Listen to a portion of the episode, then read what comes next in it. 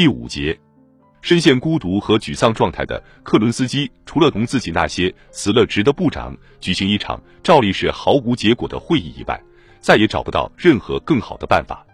正好就是在他们大公无私的消磨时光的时候，收到了敌军列车在继续前进这样一则令人特别恐慌的消息。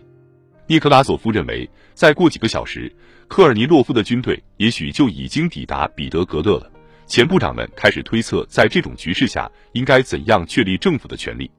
建立执政内阁的思想重新笼罩了上层社会。关于加入阿列克谢耶夫将军执政内阁的主张，无论在右翼部分还是左翼部分，都获得了支持。立宪民主党人科科什金认为，阿列克谢耶夫应该出任政府首脑。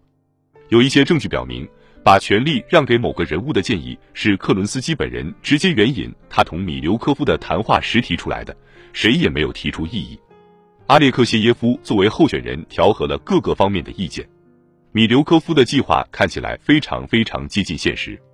可是就在本该是最紧张的时刻，传来了一阵戏剧性的紧张敲门声。原来，同反革命斗争委员会的一个代表团在隔壁的房间里等着。他来的正是时候，因为科尔尼洛夫分子调停者和投降派在东宫大厅举行的可怜的、怯懦的和阴险的会议，就是一个最危险的反革命集合场所。这个新的苏维埃机关是在二十七日晚间举行的工人和士兵苏维埃与农民苏维埃的两个执行委员会联席会议上成立的。它由三个苏维埃政党、两个执行委员会、工会中央委员会以及彼得格勒苏维埃专门派出的代表组成。成立特设 ad hoc 作战委员会一事实质上表明，苏维埃领导机关感觉到自己是已经衰老的机关，为了执行革命任务需要注入新鲜的血液。被迫寻求群众支持其反对将军的妥协派人士，急忙向前突出自己的左肩。结果，所有原则问题都应当推延到立宪会议，这样的话顿时被遗忘了。孟什维克宣布将设法要政府做到立刻宣告成立民主共和国、解散国家杜马和实行土地改革，这就是共和国的名称首次出现在政府就最高总司令叛乱发表的声明中的原因。在政权问题上。两个苏维埃执行委员会认为有必要暂时保留政府的原有形式，用民主派人士接替已经辞职的立宪民主党人。为了最终真正解决问题，有必要召开在莫斯科国务会议期间团结在其赫泽纲领基础之上的所有组织的代表大会。但是夜间谈判以后，克伦斯基坚决拒绝对政府实行民主监督的态度十分明显了。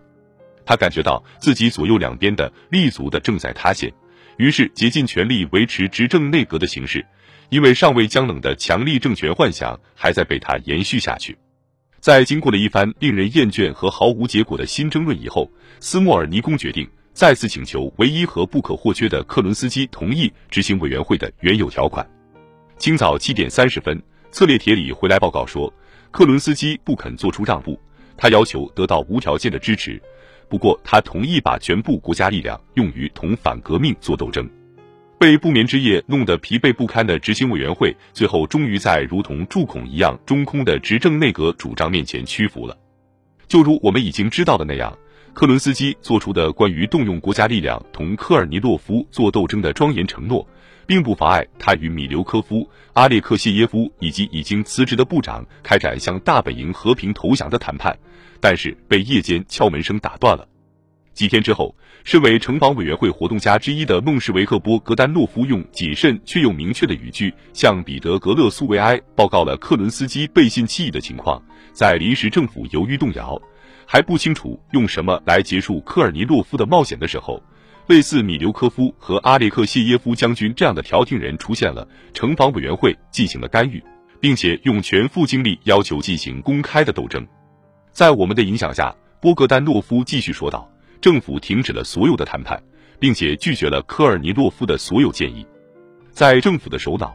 及昨天还在反对左翼阵营的阴谋家，现在成了左翼的政治俘虏以后，仅仅是出于初步考虑而于二十六日辞职的立宪民主党部长们宣布，他们彻底退出临时政府，不愿意为克伦斯基镇压如此爱国、如此忠诚和如此救民的暴动的行为承担责任。”辞了职的部长、顾问、朋友一个接着一个离开了东宫。用克伦斯基自己的话来说，这是大规模离开明摆着注定要遭到灭亡的岗位。二十八至二十九日是这样一个夜晚，那天晚上，克伦斯基几乎是独自一人在东宫踱步，豪迈的咏叹调再也没有进入他的头脑。在这些痛苦持续的日子里，真正超出人力所能承担的责任落到了我的肩上，这主要是关系克伦斯基本人命运的责任，其他一切事情都置他于不顾而得到了实现。